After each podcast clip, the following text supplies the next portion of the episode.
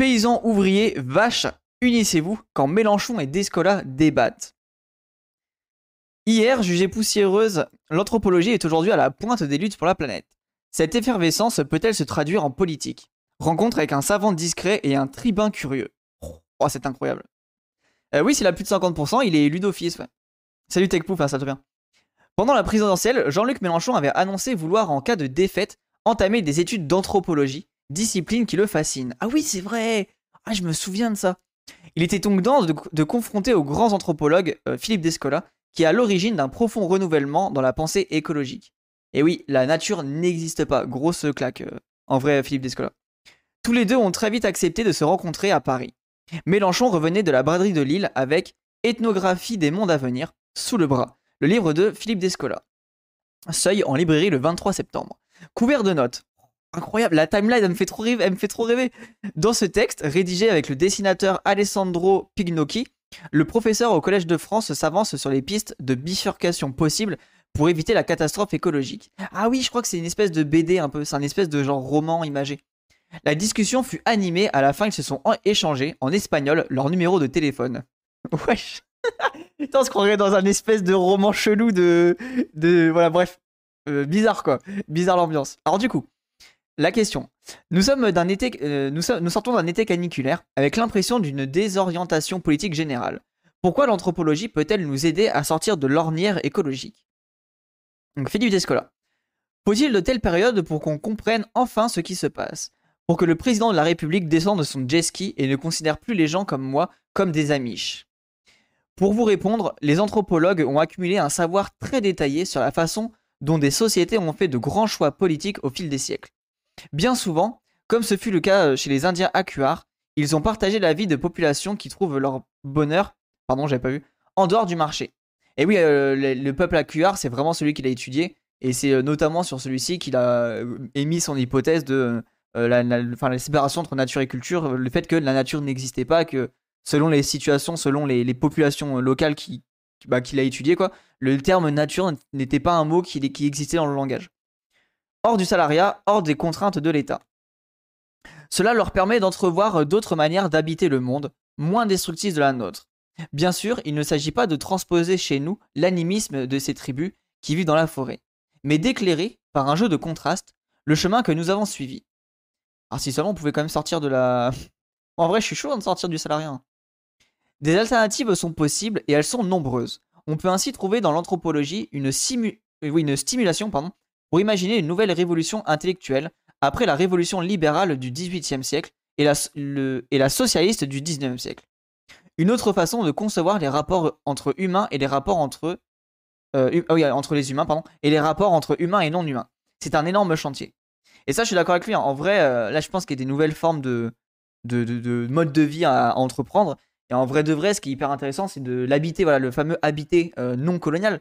Malcolm Ferdinand dit plutôt l'habiter colonial. Mais en gros, trouver un espèce de forme d'habitat non colonial où on pourrait vraiment euh, habiter euh, animaux humains et non humains euh, ensemble avec le vivant et le non vivant ensemble et permettre d'avoir une espèce de, synergie assez clean sans, sans en fait là le problème des humains c'est qu'on est trop c'est pas qu'on est trop nombreux c'est qu'on est on ne respecte pas du tout assez l'espace vital des autres sphères du vivant tu vois. Et c'est ça qui vraiment à l'heure actuelle pose problème.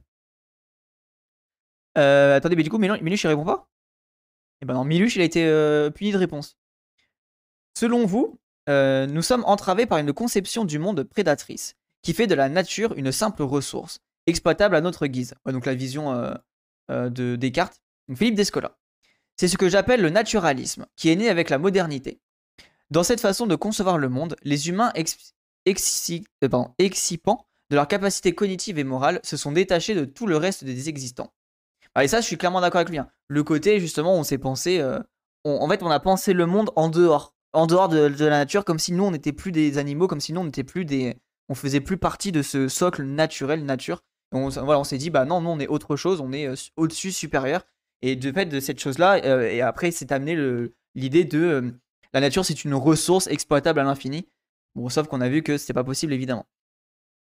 La nature apparaît alors comme une totalité étrangère, une simple toile de fond sur laquelle s'épanouissent les cultures humaines. Les rapports instrumentaux aux non-humains, aux animaux, aux végétaux, aux minéraux, etc., est l'une des conditions de possibilité du capitalisme. Décrétée inerte, la nature peut être exploitée. et ça, ça, je pense, c'est vraiment la pierre, euh, la clé de voûte en fait pour comprendre comment ça se fait que l'extractivisme est aussi puissant. Parce que je pense sincèrement qu'on a vraiment cette vision que euh, c'est du non-vivant, enfin voilà, c'est du non-humain. Du coup, on peut en faire ce qu'on veut, tu vois. On, peut le, modeler à notre vision, on peut le, transformer à, notre guise et le, bah, du coup le, surexploiter. Et ça, c'est hyper intéressant pour aussi essayer de repenser notre vision du monde en mode, et voilà, il faut aussi accepter de, de respecter entre guillemets le, non-vivant et le, non, le non-vivant et le non-humain. C'est ça qui est hyper intéressant. Pas que le non-humain, vraiment même, même la forêt, la rivière, les montagnes, il faut essayer de trouver une forme de, respect. Se prévaloir d'une exception alléguée d'une excuse excipée à sa bonne foi. Je connaissais pas. Ah oui, d'accord, pareil, je, je connaissais pas, mais bon, tu vois, au moins, merci pour la définition. Des concepts que nous pensons naturels, héritiers de la modernité et des Lumières, comme la nature, l'histoire, la société, n'ont pas de validité universelle, comme peuvent l'avoir la photosynthèse ou la gravité terrestre. Ah, c'est intéressant ça, j'aime bien cette tech. Le, fameux côté universel, c'est pas, pas tant que ça universel. Il ne s'agit pas d'en terminer avec les lumières, ce qui serait suicidaire, et de travailler ces notions, de les reformater pour atteindre une universalité moins ethnocentrique. Ah, j'aime bien cette tech. C'est vrai qu'il y, a des choses qui sont intéressantes dans le côté universel. Respectons le non-vivant. Ouais, clairement. Bah, pour ceux que ça intéresse, euh, en Équateur, il y a euh, tout un système pour justement euh, aller en justice et comment dire et plaider, enfin pas plaider, mais en gros se porter en justice pour merde défendre, défendre des rivières, des montagnes, etc. Jean-Luc Mélenchon. Attention à la critique des Lumières. On finirait par réhabiliter l'obscurantisme. à cette tech à chaque fois. Les Lumières ne sont pas un courant univoque. Le philosophe Holbach, dans, le système de la nature, par exemple, lit l'homme et son corps inorganique, naturel. Comme dirait Marx, l'homme est l'ouvrage de la nature, il est soumis à des lois, il ne peut s'en affranchir, il ne peut, même par la pensée, en sortir. Certes, à côté de cette pensée, vous avez aussi l'encyclopédie, qui décrit les méthodes par lesquelles on va pouvoir scientifiquement s'approprier la nature. Oh putain, c'est intéressant ça. Eh vraiment Mélenchon, hein, quel savoir. Hein. Le naturalisme ne résulte pas du mouvement des idées, mais de l'évolution de la société matérielle. C'est le capitalisme qui est coupable, pas les Lumières. Mouais. Là, là, je trouve qu'il force un peu le frérot. C'est le capitalisme qui est coupable, pas les Lumières. Frérot, tu forces. Vraiment, tu forces. Hein. Après, c'est mignon, tu vois. Ça se voit qu'il est en mode. Euh, il est dans son délire, mais là, tu forces, frérot. Euh, c'est bon, il faut aussi voir. En fait, il faut critiquer les Lumières. C'est pas parce que tu critiques que t'es pas. qu'on va tomber. Euh, qu'on va devenir obscurantiste. Non, c'est juste qu'il y, a quelque chose à critiquer. Et pour ceux qui savent, les, Lumières, c'est ce qui a permis aussi, entre guillemets, de continuer la colonisation, de continuer la, de donner une forme d'excuse à, l'esclavage en disant la, mission civilisatrice. Donc les Lumières, il n'y a pas que du bon et il faut savoir les critiquer. Donc ouais, non, Méluche, euh, tu forces, frérot. Jean-Luc Mélenchon, êtes-vous d'accord avec le chantier proposé par Philippe Descola Cette nouvelle révolution intellectuelle pour le 21e siècle, centrée autour d'une réflexion sur le vivant? Ah bah moi, je suis clairement d'accord. Donc Jean-Luc Mélenchon. Ce chantier est incontournable. Je ne fais pas partie de ceux qui disent Qu'est-ce que c'est que ces histoires? Il y a plus urgent. Non, il n'y a pas plus urgent. Le discours des insoumis est d'abord un regard éco-social sur le monde. ça, je suis clairement d'accord avec cette vision. Pour moi, l'urgence, en fait, c'est de repenser notre monde et repenser nos imaginaires pour qu'on arrive à comprendre que euh, l'autrui, le, non-humain, même le non-vivant, c'est quelque chose qu'il faut vraiment prendre en compte, respecter. Et en vrai, c'est pas les prolos les plus problématiques. En vrai de vrai, c'est les capitalistes, évidemment mais euh, il y a quand même un regard euh, global il faut qu'on s'instruise tous ensemble là-dessus. Euh, en parlant des différents courants des lumières, il y a des lumières radicales qui sont spinozistes. Oh incroyable, je, connais pas. Alors c'est vrai que les lumières, je ne maîtrise absolument pas. merci pour le, lien. les lumières radicales, ok. Vas-y, j'irai lire ça en un T4. Les il vient du mouvement de l'humanisme et des lumières. Oui, oui, bien sûr, mais tu sais, des fois, il est un petit peu trop dans cette volonté de, de le défendre absolument. Alors que non, il faut réussir à le critiquer, tu vois. Pendant que certains continuent de répéter le catéchisme de la gauche du XXe siècle, nous intégrons à notre réflexion les nouvelles questions, comme celle du rapport social au vivant. Par exemple, en lisant ce que Descola écrit sur la transformation du vivant en ressources, je pense au sort qui a été fait à l'espace sonore. Ah oui, ça c'est vrai que c'est la tech de, Mélenchon avec le, le, sonore, ouais. Au, saccage du silence. Le capitalisme a privilégié un seul sens, la vue. Il a rabourdi notre sensibilité et amputé la plénitude humaine, dans laquelle on trouve l'ouïe, le goût, le toucher, etc. J'aime bien cette tech-là. J'aime beaucoup ce, cette tech de, des sens et du fait que le. C'est vrai que le capitaliste, je suis d'accord qu'il s'est approprié le, silence. Ça, j'aime bien cette tech-là. Et c'est vrai que même la, vision Euh, quand on voit les pubs, on est agressé par des pubs, etc. Tout le temps, constamment. Euh, il y a des pop-up à, longueur de journée, etc. C'est vrai qu'il y a ce côté où on se fait. notre attention à se faire aspirer par le capitalisme, en tout cas par le, productif, je sais pas trop comment on pourrait l'appeler, quoi. Et j'aime bien cette tech-là. Les êtres humains ne peuvent pas vivre dans le, dans le vacarme. Les animaux non plus. Ils ne peuvent pas lancer leur appel, leur alerte. Les êtres humains, pour se protéger d'eux-mêmes, agissent pour l'intérêt commun qu'ils ont avec les animaux. Cela dit, il y a des choses sur lesquelles euh, vous me convainquez moins. Les géoclasses, par exemple. Oh, je connais pas les géoclasses. Je crois que la philosophie marxiste Adorno, il y a une texte similaire. Ok. Oh, c'est intéressant ça, je vais le noter. Euh, je connais pas du tout la géoclasse. Ça, ça va être un nouveau concept dans son bouquin, du coup, c'est intéressant. On va pouvoir un peu voir euh, qu'est-ce qu'il veut dire par là. Euh, seuls les riches a droit à un environnement salubre, isolé des nuisances sonores et visuelles. Ouais, c'est réel ça. Si on coupait la ligne, ça leur ferait la bite. Ouais, clairement, clairement. C'est un concept de la tour. Ah, d'accord. Les géoclasses, c'est quand tu cours, quand t'as des cours de géologie. Bah, si seulement. Ah, par contre, si c'est un concept de la tour, où se court? Ah non, on verra, mais bon. La tour, moi, j'ai quand même des grosses critiques. Même s'il a quand même des techs intéressantes, hein, mais ça reste un immense bourgeois. Philippe Descola, qu'entendez-vous par géoclasse? Donc là, c'est Philippe Descola qui répond. C'est un concept introduit par le sociologue Bruno Latour. Les géoclasses sont des assemblages de dominés humains et non humains face à, des chaînes d'oppression. Ok, bah en vrai, la, définition a l'air plutôt correcte. Merci, euh, Prenez la production de tourteaux de soja qui débarque en Europe pour nourrir le bétail. Ce soja est cultivé par l'agrobusiness brésilien sur des terres appropriées par des milices au détriment de la forêt et des autochtones. Sont unis d'une même domination les paysans français qui sont presque obligés de nourrir leur bétail avec ce soja bon marché, les Amérindiens dont on a spoilé les terres, et la forêt amazonienne. La, la forêt amazonienne, les ouvriers agricoles qui travaillent dans les conditions affreuses, les vaches et les cochons élevés dans les méga fermes, les zones humides polluées euh, par les nitrates et les ouvrières de la France de l'Ouest qui transforme la viande. Oh, en vrai, c'est la, tech est hyper intéressant. C'est vrai qu'il y a une espèce de, truc commun. J'aime beaucoup cette tech-là. Tous ces agents sont soumis à des formes de domination et d'exploitation du même type. On peut concevoir une lutte commune. Ouais, clairement. Putain, je trouve que la, tech est hyper intéressante. Vraiment trop trop intéressant. C'est quoi un caillou est super classe ah, T'es con. Du coup, Jean-Luc Mélenchon qui répond. Euh, oui, mais pourquoi ajouter les vaches et les cochons si les humains restent leur porte-parole? Ah, tiens, oh, intéressant la critique un peu spéciste là. La nature, si vous m'autorisez à ce mot piégé, ne comporte pas de conflictualité. Il est difficile ici de penser en termes de classe. Quand un animal en agresse un autre, ce n'est jamais pour une autre raison que se nourrir.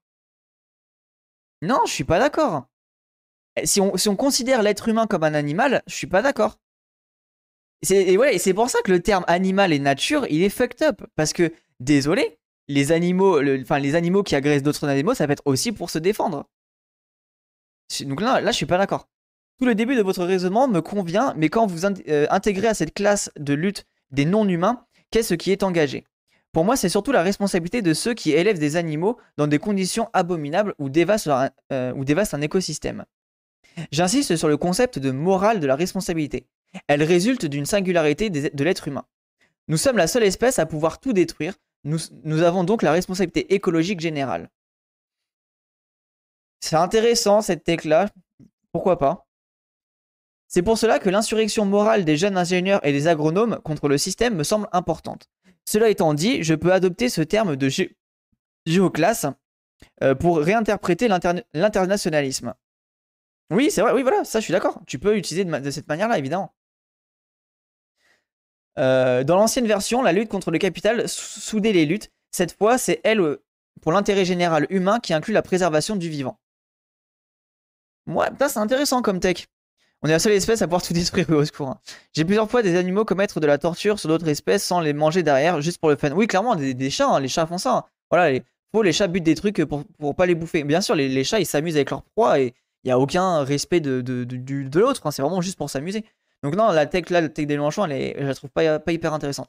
Mais la, suite du discours est cool. Le, fait que euh, on, peut voilà, on peut adopter le, terme géoclasse pour intégrer l'internationalisme, ça je trouve que c'est une tech qui est intéressante et qui peut peut-être après à terme nous, nous faire avancer.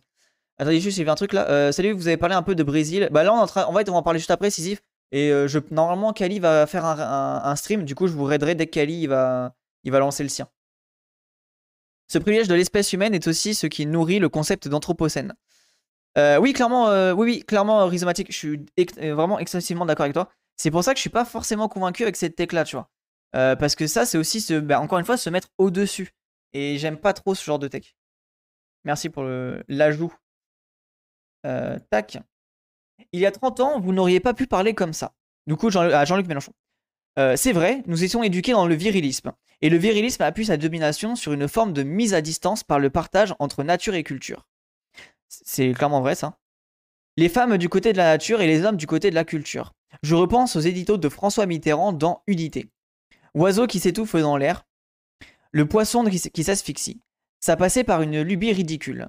Et René Dumont qui venait avec son verre d'eau à la télévision en 74, quelle dure leçon. Oh, tu m'étonnes. Vraiment, hey, René Dumont, quel crack. Hein. Pensez, 50 ans plus tard, ce n'est pas dans la défaite de l'Union de la gauche, à 425 000 voix près, que l'on retient, mais Dumont avec son verre d'eau. La poubelle de l'histoire ne s'est pas remplie comme prévu. Ce rageux. Il me fume trop. Alors oui, nous avons fait muter les discours de gauche et nous continuerons de le faire. Cet été, aux Insoumis, j'ai dit Quand une forêt brûle, nous brûlons. Un slogan typiquement d'escolien. Je vais en mettre partout. Celui qui porte la parole publique modifie l'imaginaire. Là, vous voyez, là on arrive dans un peu une vision Gramsci. Euh, comment justement euh, il faut euh, attaquer l'imaginaire des gens, enfin pas attaquer, mais toucher l'imaginaire des gens, toucher les affects. Et là, en fait, il est vraiment en, mode les, discours forgent les idées. Du coup, c'est du pur matérialisme, mais c'est hyper intéressant. Des millions de jeunes gens sont en train de fabriquer leur conception du monde. Votre travail, monsieur Descola, nous oblige à modifier notre regard et notre pratique de politique. Oh, let's go, incroyable. Modifier les, imaginaires est une chose, mais on voit mal comment traduire tout ça politiquement. Philippe Descola. Euh, quel changement pourrait-on modifier? Quel changement pourrait modifier en profondeur notre rapport au vivant? Alors c'est intéressant parce que du coup Philippe Descola qui a écrit quand même plusieurs bouquins, euh, qui a, mais qui était très euh, assez gros cerveau, tu vois, très très tourné pour les, sciences, les sciences sociales, là a écrit un espèce de bouquin avec un, auteur de BD. Du coup ça va être quelque chose de beaucoup plus accessible, assez graphique. Et je trouve que c'est intéressant déjà au niveau de lui-même son combat politique de se dire, bah voilà, moi j'ai fait ma, ma parole du boulot pendant genre 40 ans, j'ai appris plein de choses. maintenant il faut vraiment que je rende ça accessible aux gens qu'il a déjà fait avec plein de, de plein de, de, conférences, etc. Mais là, le fait qu'il le mette en, mettant, en étant un espèce de roman graphique, je trouve que c'est très très puissant. rien que le chat, on voit que certains de nos messages influencent, un peu. Bien sûr, Einstein. Ah, mais vraiment, les gens, les, les, enfin, les discours que vous, vous portez, vos paroles, vos paroles ont une répercussion matérielle. Et, en fait, pour, enfin, je pense qu'il faut réussir à, comprendre ça et à voir ça, à comprendre cette réalité-là pour aussi comprendre que oui, les discours, c'est une puissance, mais magnifique et très très forte, et aussi un outil qui peut être dangereux. Donc c'est quelque chose qu'il faut pas trop déconner avec, et c'est un outil qu'il faut vraiment réussir à, manipuler, à, lui donner, je sais pas comment on pourrait dire, une espèce de côté euh, pas bénéfique, mais ce que j'ai pas envie de dire c'est bien ou mal, tu vois. Mais c'est un truc qui est très très puissant, et bien sûr que la parole, les discours, les cris, les, mots sont une, une, forme matérielle qui sont très très puissants. Je changerai plus ma PP, euh, je lui propose la récupération du studio de Magic Jack au sein de l'intersectionnel émissaire des réseaux, je vous encourage. Petit message qui est passé. Alors du coup, Philippe Descola. Une idée me semble intéressante. Accorder la personnalité juridique à des milieux de vie. Donc ça, c'est ce qui se passe en Équateur. Concrètement, cela signifierait qu'un bassin versant, une rivière, pourrait faire valoir des droits en justice. La personnalité juridique existe bien pour les entreprises. Cela transformerait complètement la direction de l'appropriation. Le capitalisme s'est appuyé sur les enclosures, la mise en propriété privée de terrains qui étaient autrefois communaux. Ouais, donc ça, c'est notamment l'histoire de l'Angleterre. Euh, ça, je suis clairement d'accord avec ça. C'est qu'en gros, euh, l'idée enfin, un, espèce de proto-capitalisme, ça a été l'Angleterre où ils ont enfermé les champs dans des clôtures. Et du coup, il y a pu avoir du coup ce côté de euh, mise en place des salariés, quoi. Il n'y a pas de guerre sans propagande. Exactement, Antias, évidemment. C'est une guerre d'idées vs les NJW. C'est clairement ça, les gens. Hein. sachez que je pèse tous les mots, il a dit Jean-Luc. Incroyable. Hein. Oui, c'est vrai. Oui, non, mais t'as raison, David. Oui, je pèse tous mes mots. Ouais, ouais, c'est réel.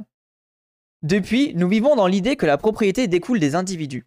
Donner la personnalité juridique à une rivière nous obligerait de considérer que les occupants d'un milieu sont possédés par lui, et non l'inverse. Oh, ça c'est intéressant comme texte. Hein.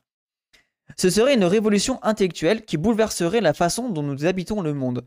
Cela n'a rien d'un doux rêve, partout dans le monde ce mouvement est engagé.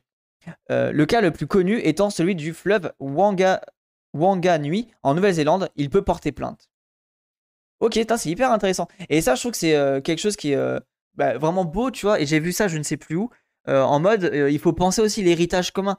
En fait, que là, l'environnement qu'on a actuellement, il faut le, lui donner l'héritage en fait pour le futur, pour les futurs habitants de la Terre. C'est un héritage commun qu'on doit partager. Et ça, c'est une espèce de, d'idée globale qu'il faut qu'on arrive à, faire émerger. De te dire, mais en fait, occupe-toi bien de cet environnement parce que tu vas devoir le transmettre à ta descendance. Même si tu n'as pas d'enfant, tu transmettras ça à la descendance du bien commun, du, groupe commun. Et je trouve que c'est un beau discours qu'on, peut essayer de, faire grandir. On avait déjà vu ça dans les donner les droits de la nature. Oui, oui bah, ça existe déjà en Équateur. Hein. Des trucs existent déjà en Équateur euh, et aussi en Colombie, je crois.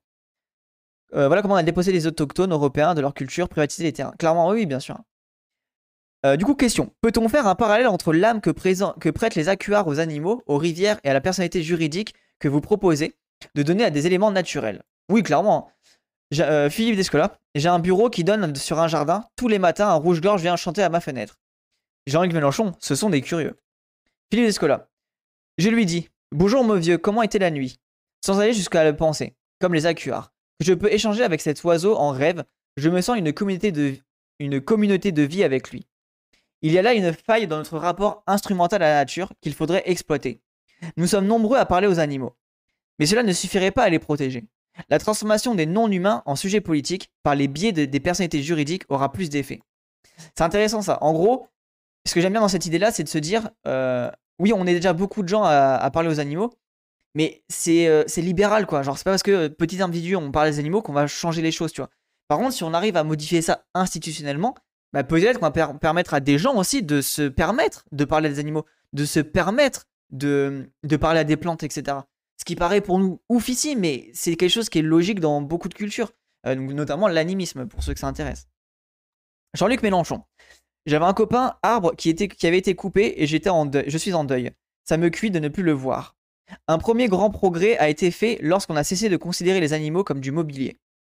Une fois qu'on a remis en cause les mauvais traitements infligés aux animaux, on peut attaquer les élevages intensifs. Et puis, très vite, passer au saccage de la biosphère. Là, vous proposez d'aller plus loin. Ce n'est pas facile de manier, mais intéressant. Euh, ce n'est pas facile à manier, mais intéressant. Cette idée de personnalité juridique d'un milieu, d'un milieu de vie. Après, ça, ça existe déjà. C'est pour ça que je trouve que c'est un peu bon. Euh, c'est pas facile, mais vu que ça existe déjà, bon, Osef en vrai. Hein. On pourrait l'appliquer au chantier de la ligne de train à grande vitesse entre Lyon et Turin, qui va vider les Alpes de l'eau qu'elle contient et détruire tout, le milieu tout un milieu de vie. Ouais, je suis d'accord. Voilà. Et vous voyez, ça, ça pourrait être un premier cas intéressant. Euh, est-ce qu'on choisit de garder le vivant ou est-ce qu'on choisit de euh, reculer bah, sur notre avancée technologique pour garder, pour garder le vivant ou est-ce qu'on détruit le, le vivant et euh, bah, avancer technologiquement? Et ça, ça va être des vrais choix qu'on va devoir mettre en place et quel sera le, pour et le contre et comment on va pouvoir euh, s'émanciper de tout ça. quoi.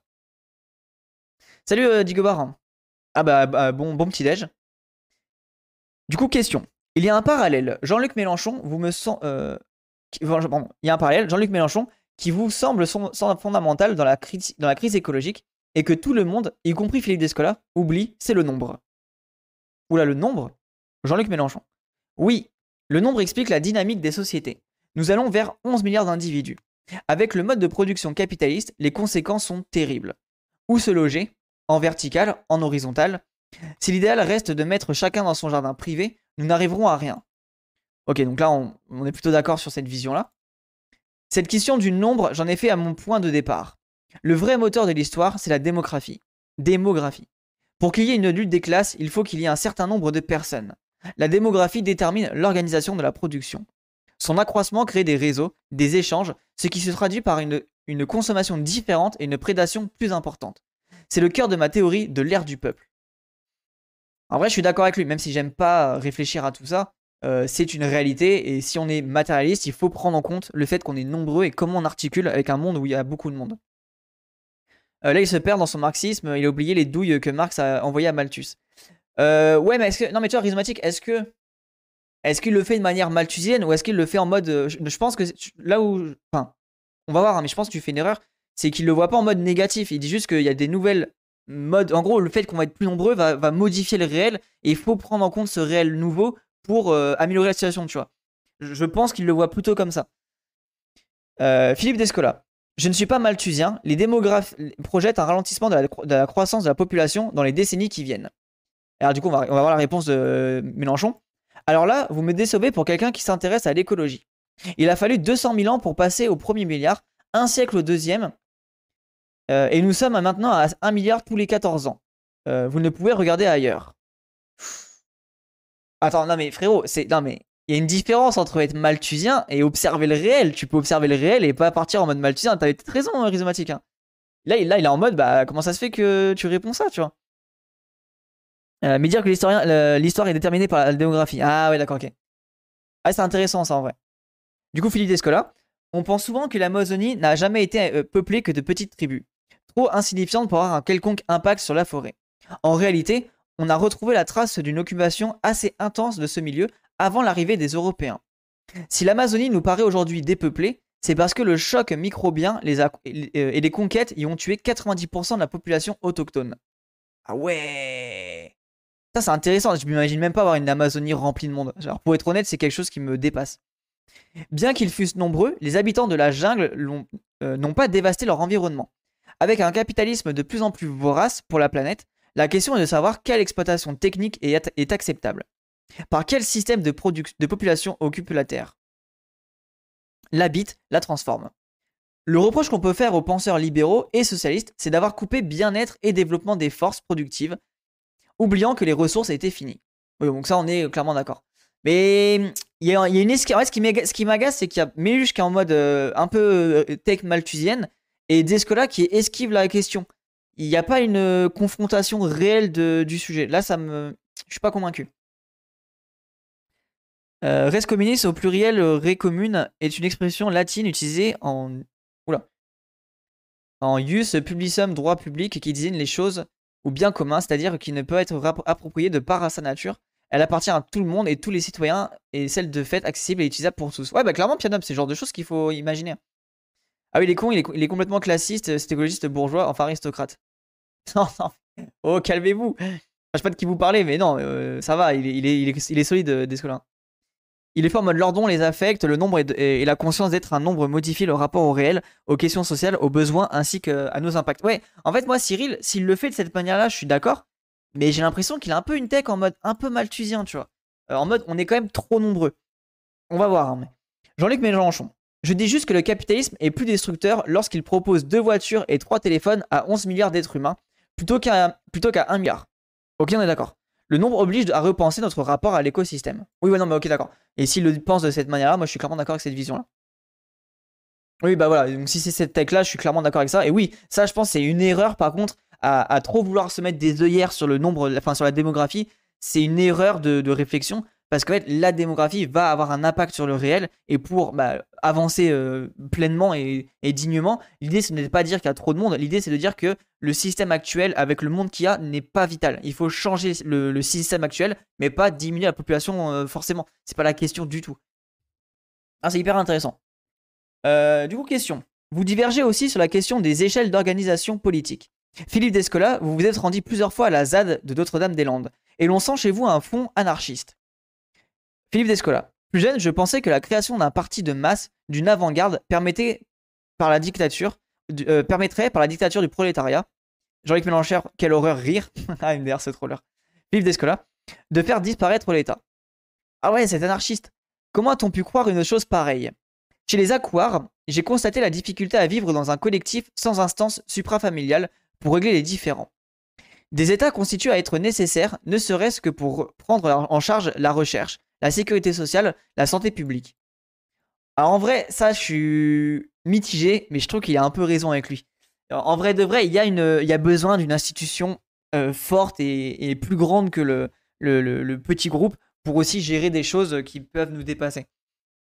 On ne peut plus consommer le monde comme on l'a fait à un milliard, pas tenable, etc. Oui, évidemment, Cyril. Ouais, En même temps, la diffusion d'expériences de territoires alternatives est intéressante.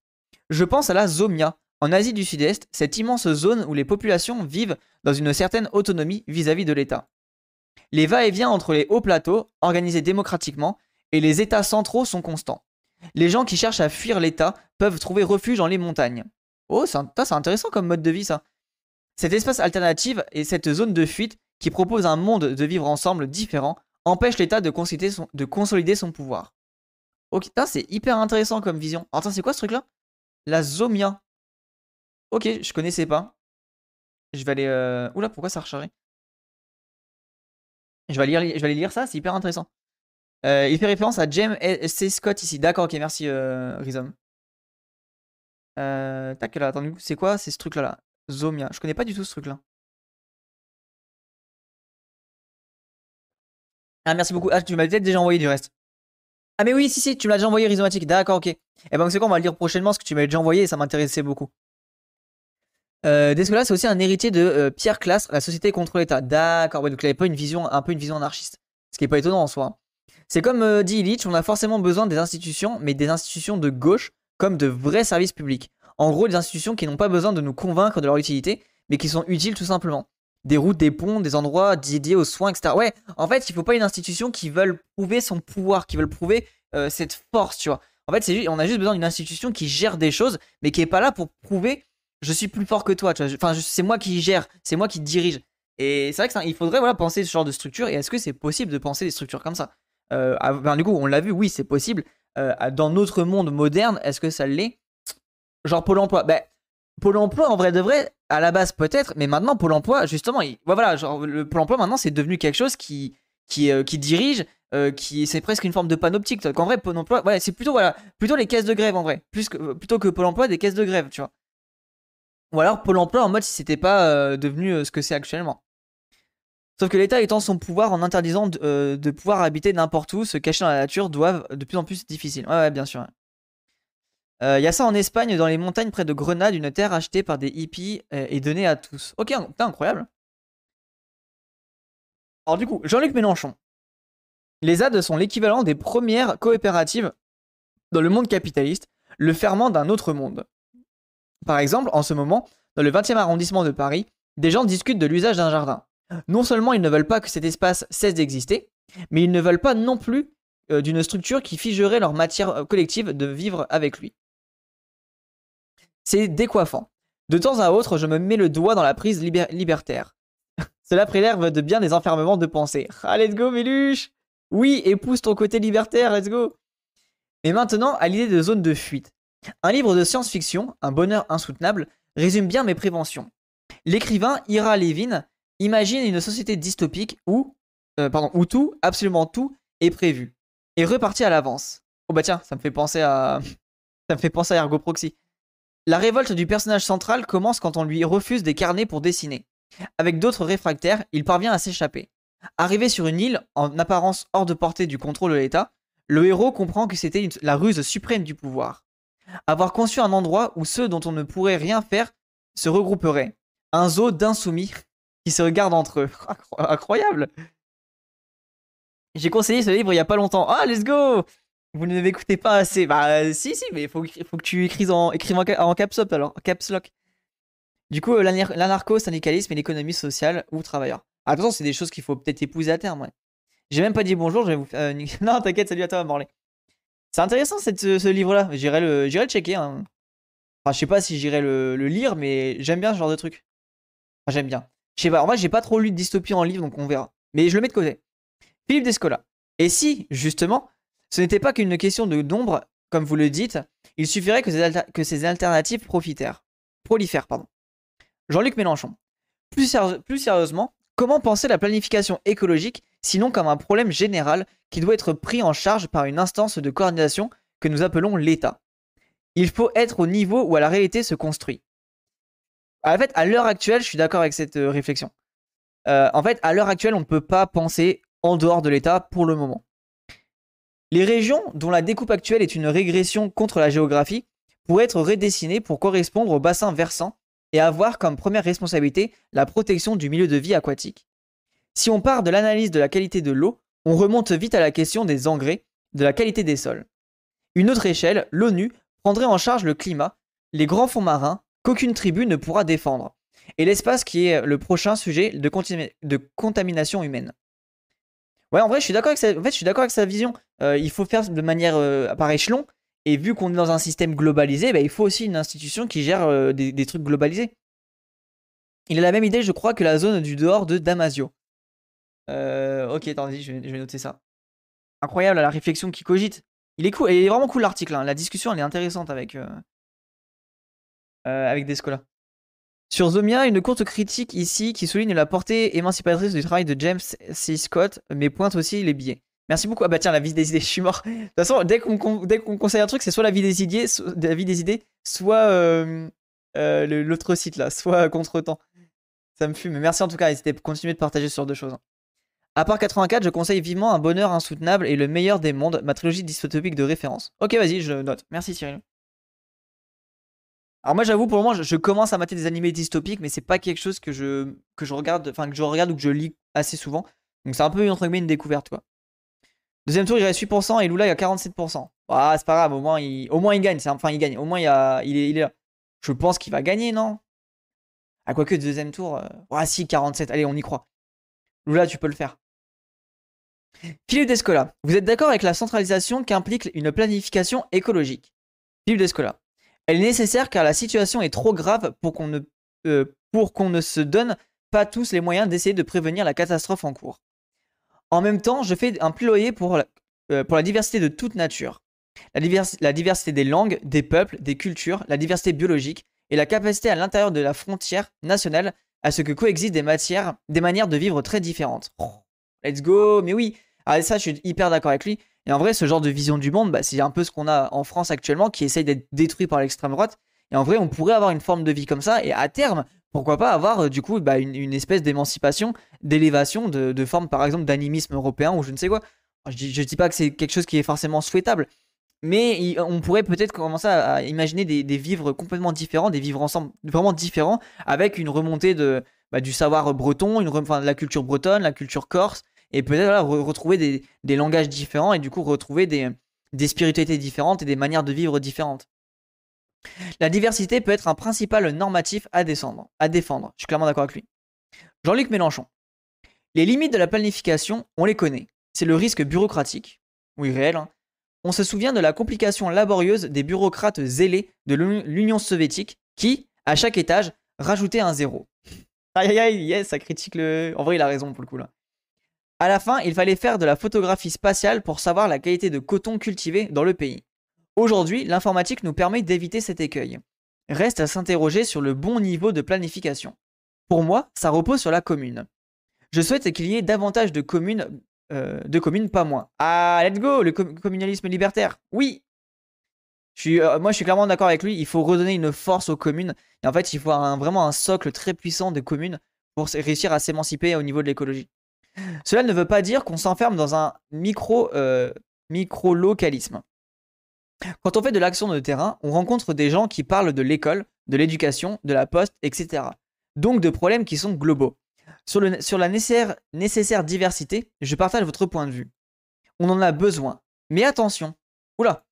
Au nom de la diversité, on peut retourner facilement à une hiérarchie tribale. Ah non, moi je suis. Non, je suis pas d'accord non, là où je suis pas. Justement, enfin.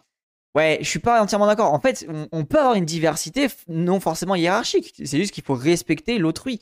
Et c'est pas parce que l'autrui est différent que toi tu es supérieur. La communauté autonome d'Alsace a choisi elle-même qui était alsacien et qui ne l'était pas. La différenciation à la Macron est un problème pour un Français républicain qui croit au, droit universel.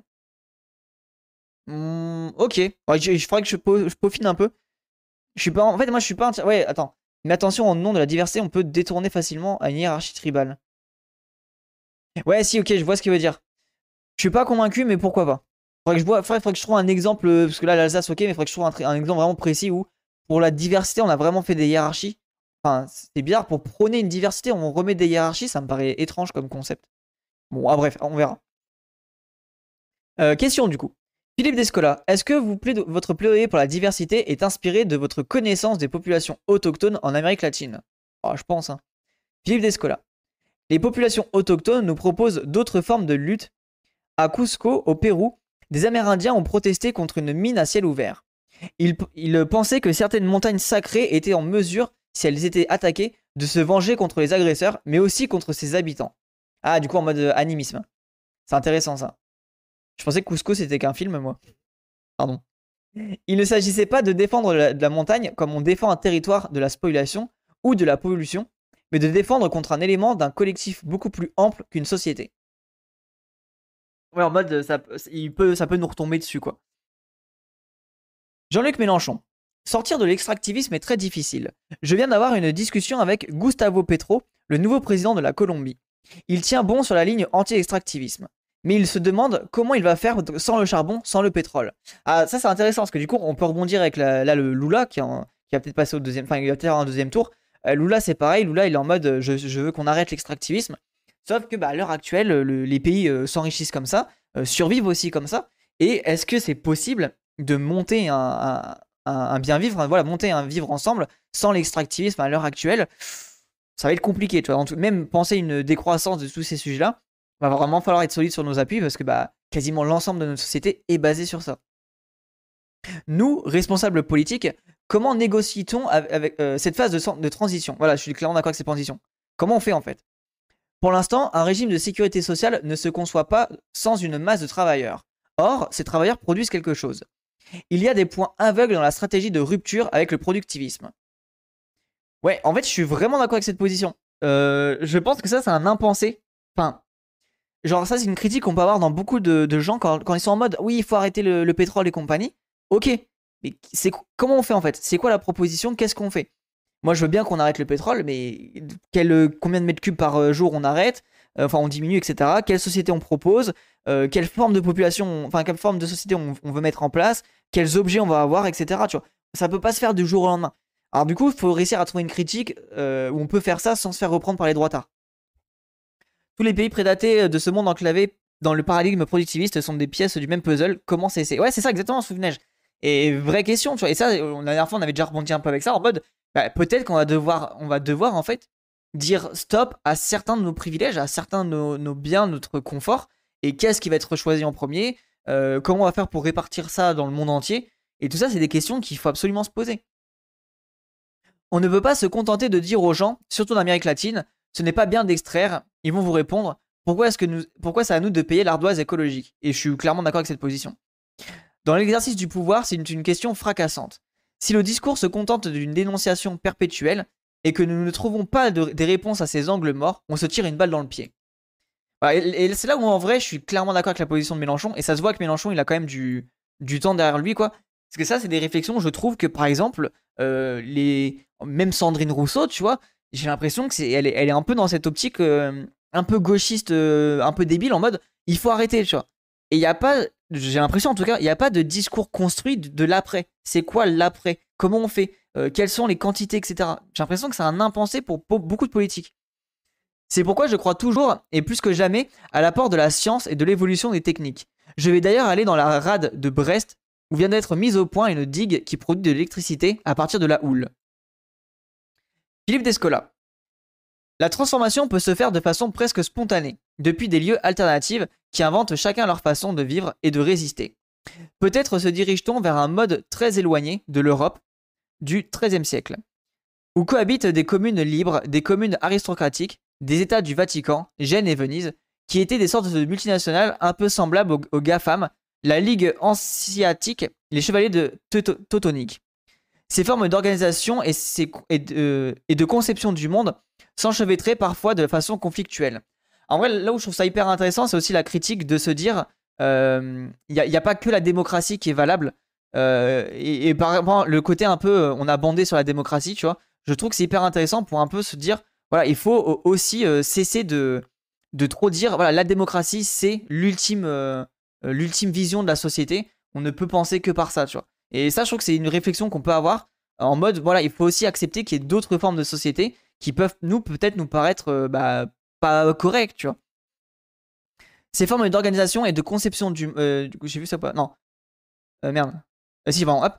Il est possible qu'on se dirige vers ce type de mosaïque avant Espérons-le que les communes sobres et égalitaires fassent tâche d'huile. Oui, euh, Jean-Luc Mélenchon, oui, l'histoire n'est pas une autoroute mais un buissonnement. J'ajouterai toutefois que parfois, les options sont prises qui nous font franchir des points de non-retour. Le changement climatique en est un. Voilà, c'est la fin de la discussion. Euh, c'était ultra intéressant, en vrai, j'ai beaucoup apprécié. Euh, il y a quand même eu des moments où j'étais pas hyper d'accord avec Méluche, hein, comme quoi. Ouais, j'ai beau être un gauchiste, euh, des fois, j'ai trouvé un peu forceur, Mélenchon. Mais non, grave intéressant comme discussion. J'espère que ça vous a plu. Et en vrai, c'est voilà, c'est le, dernier passage, le, côté réflexion sur l'après. Je sais pas ce que vous en pensez, vous, le chat. Mais c'est vrai que j'ai l'impression que ce n'est pas assez. euh, C'est pas assez évoqué. Et on est trop dans la dénonciation, on n'est pas assez dans la construction d'un nouveau monde.